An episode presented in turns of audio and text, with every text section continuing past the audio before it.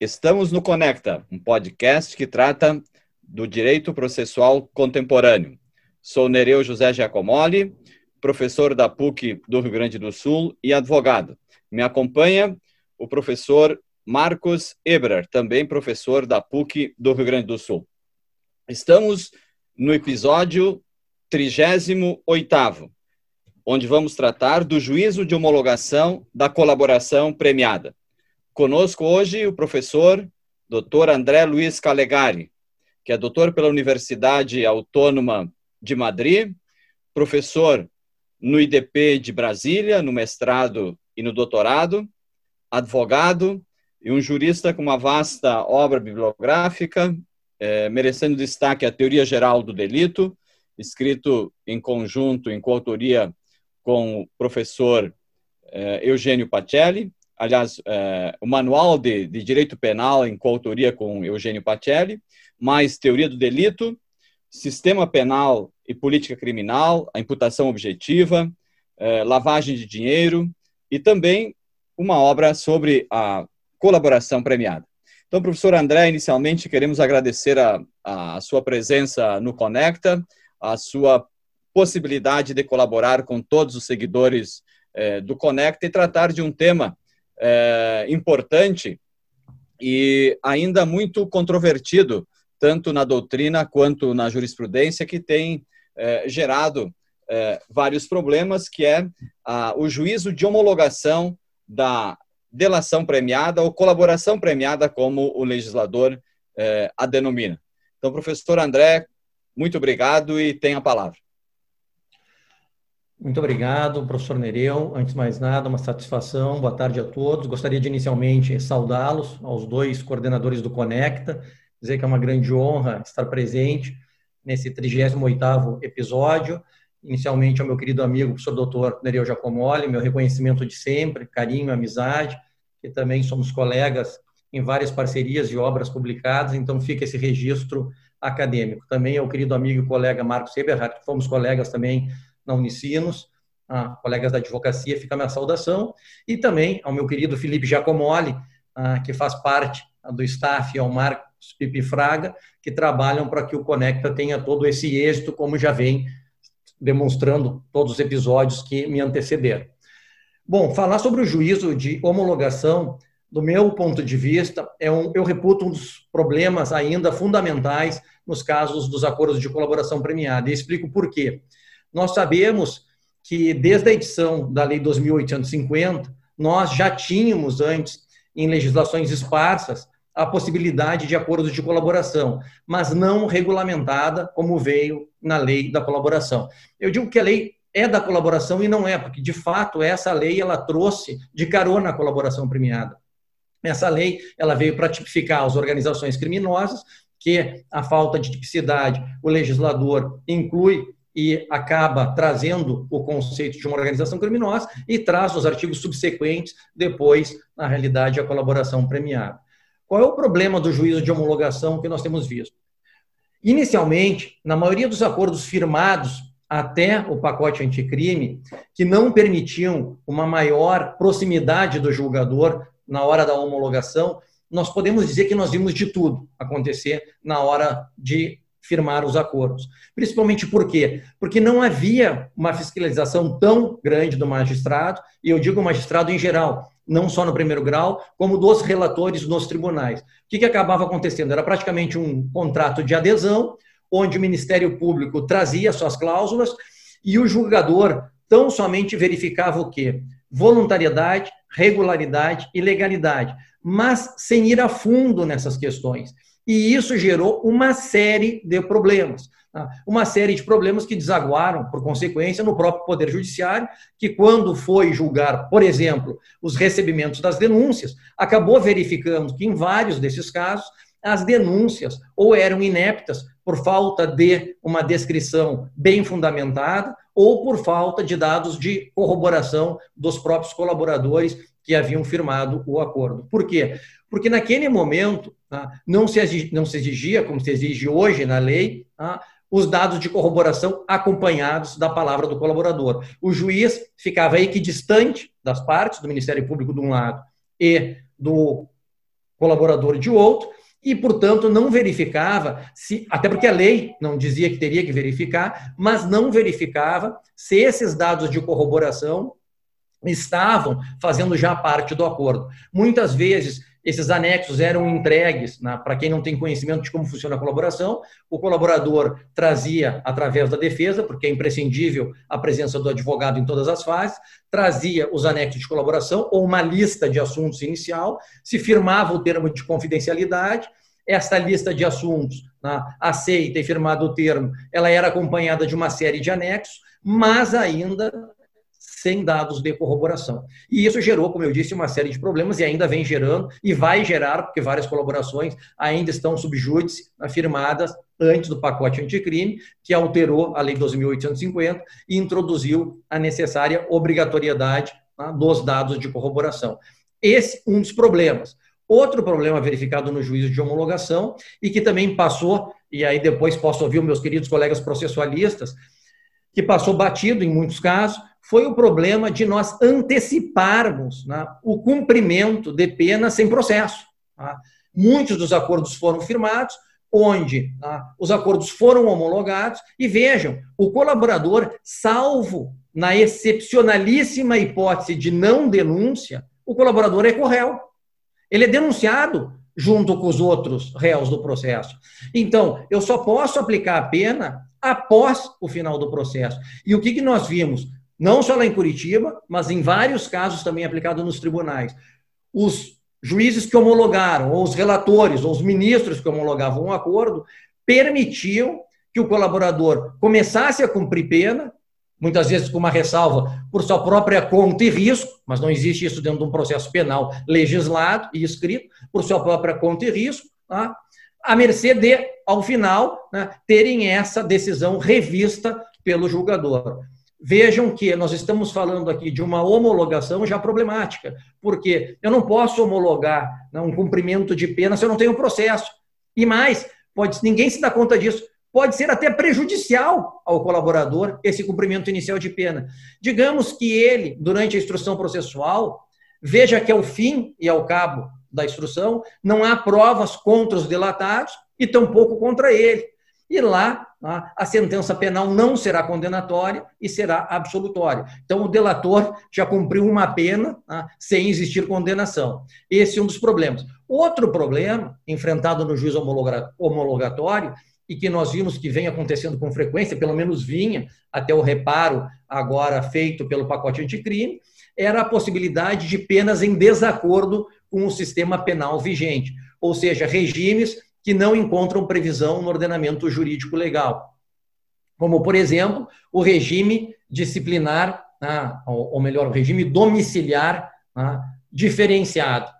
Isso nós não temos, como nós tínhamos semiaberto né, é, diferenciado, ou seja, na prática, o que nós estávamos colocando eram regimes não previstos no ordenamento jurídico, mas que beneficiavam, e aqui, com todo respeito, evidentemente, para a defesa não é ruim, porque em muitos casos eram posições melhores para os colaboradores, em que os regimes prisionais, tá, mesmo em desacordo com a legislação penal vigente, evidentemente eram menos gravosos. Tanto é verdade que o ministro Barroso tá, tem posição nesse sentido, na questão de ordem 7074, quando defende tá, que é possível a aplicação de penas em desacordo com o ordenamento penal pátrio, desde que não sejam mais gravosas do que aquelas existentes. Já o ministro Gilmar Mendes vai em outra toada, em outra linha, dizendo que não é possível que se possa cumprir pena em desacordo com o ordenamento legal vigente.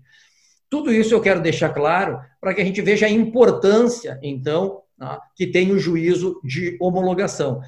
Porque enquanto tá, não houve alteração da lei, basicamente nós verificávamos o quê? Voluntariedade. Verificar se o colaborador estava lá de própria vontade. E aqui nós tivemos um episódio grave, que infelizmente foi no Tribunal Regional Federal da Quarta Região, onde o procurador da República, ao exarar um parecer no habeas corpus, disse que, ah, além de a prisão preventiva ser necessária com os seus requisitos e pressupostos, ela também era um estímulo para que o colaborador, ou melhor, naquela época, para o investigado preso provisoriamente, né, fosse estimulado a colaborar. Ora, a prisão não pode servir de estímulo a ninguém para forçar uma colaboração premiada. Tanto é verdade que na alteração legislativa, o juiz deve verificar agora se o colaborador está ou esteve né, sob cautelares antes de homologar o acordo. Então, isso é importante. Também é importante a verificação da legalidade, que, como eu já adiantei, são os aspectos formais que dizem respeito à observância dos ditames processuais penais e também da própria legislação penal, embora nós tenhamos ainda acordos sendo homologados tá, com é, possibilidade de penas em desacordo, tá, e esses dias, recentemente, foi firmado um onde a ministra Rosa Weber devolveu à Procuradoria-Geral da República, dizendo que o acordo deveria ser adequado à legislação. E a regularidade. Evidentemente que no juízo de homologação há que ter uma cautela muito grande quando se homologa o acordo, principalmente para que não se fira direitos e garantias fundamentais.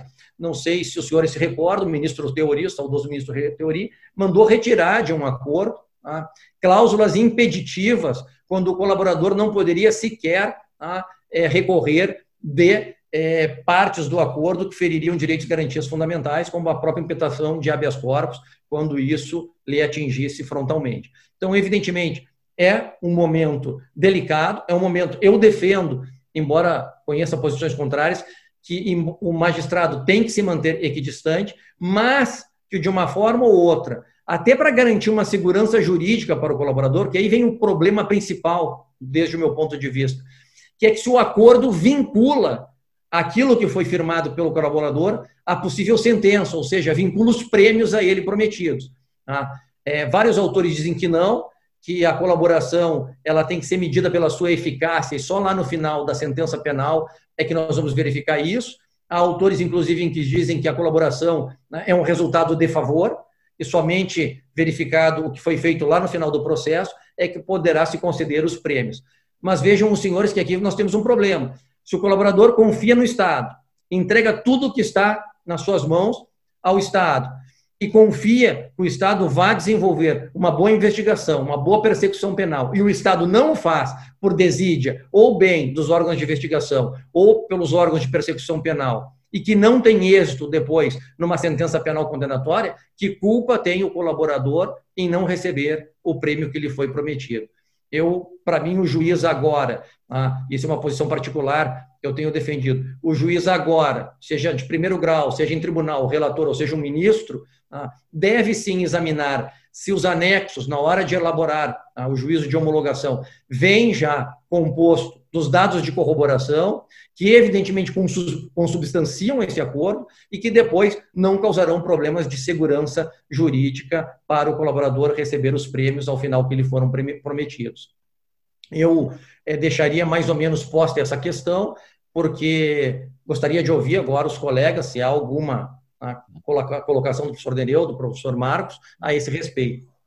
Ah, muito bem, é, professor André, bem, bem claro e objetivo. Tá?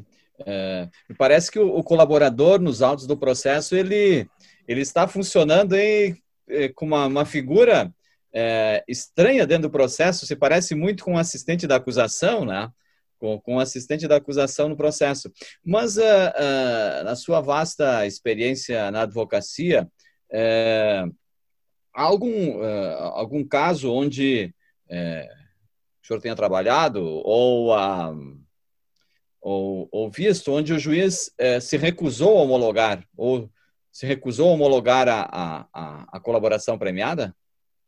Sim, eu não trabalhei no caso específico, mas acompanhei a sessão no Supremo Tribunal Federal da segunda turma, que sim, é, houve uma tratativa por um longo período com o Ministério Público Federal, Parece que esse caso, não sei se é do Mato Grosso ou do Paraná, mas o relator é o ministro Gilmar Mendes. O, o processo, depois de uma longa tratativa, foi devolvido pelo Ministério Público tá?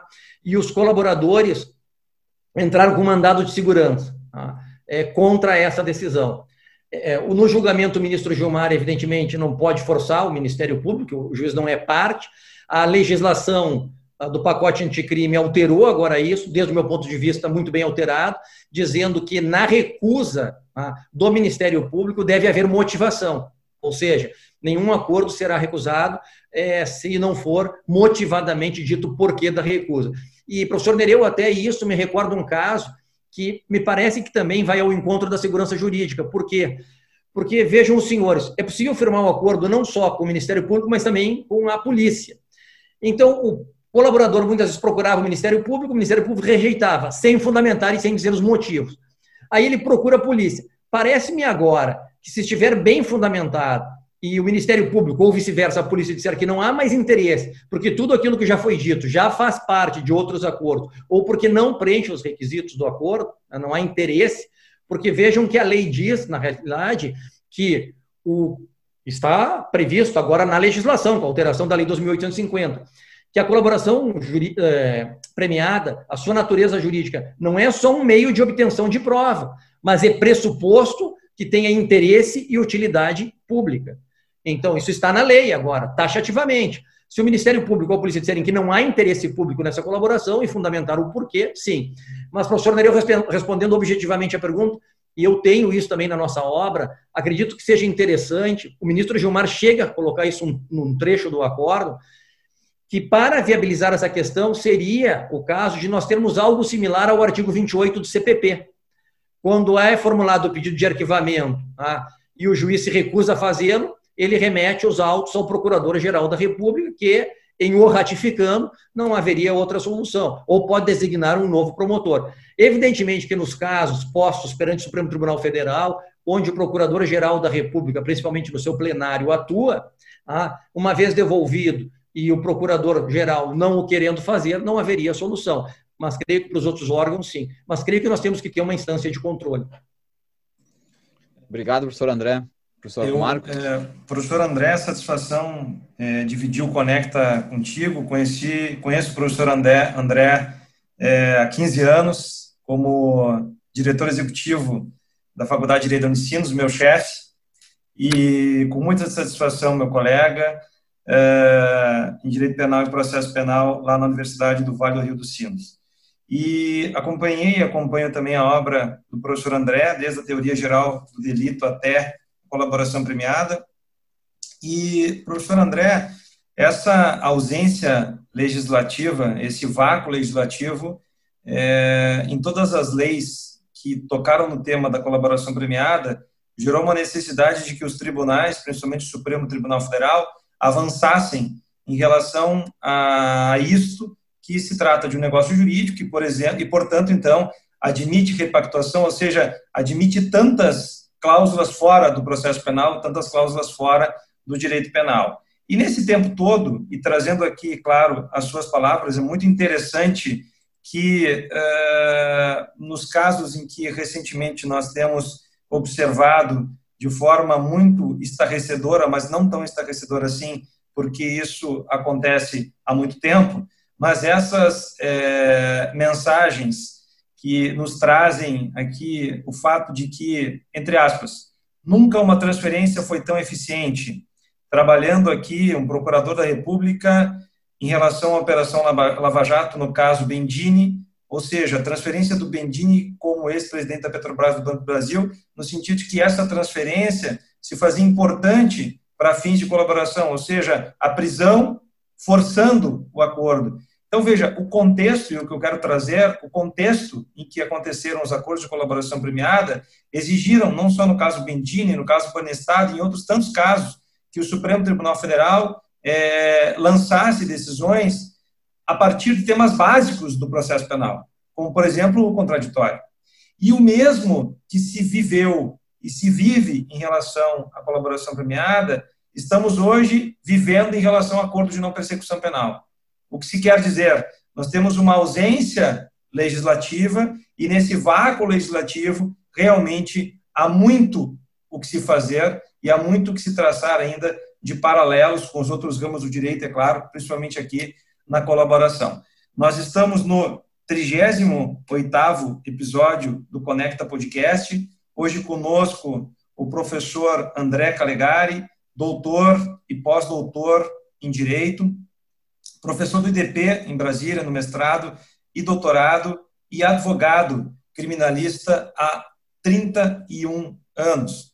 Obrigado, professor André Calegari. Satisfação dividir o Conecta contigo, professor Nereu. Este é o 38º episódio. Fique com o Conecta Processo Penal em Debate, todas as quartas-feiras, 18 horas.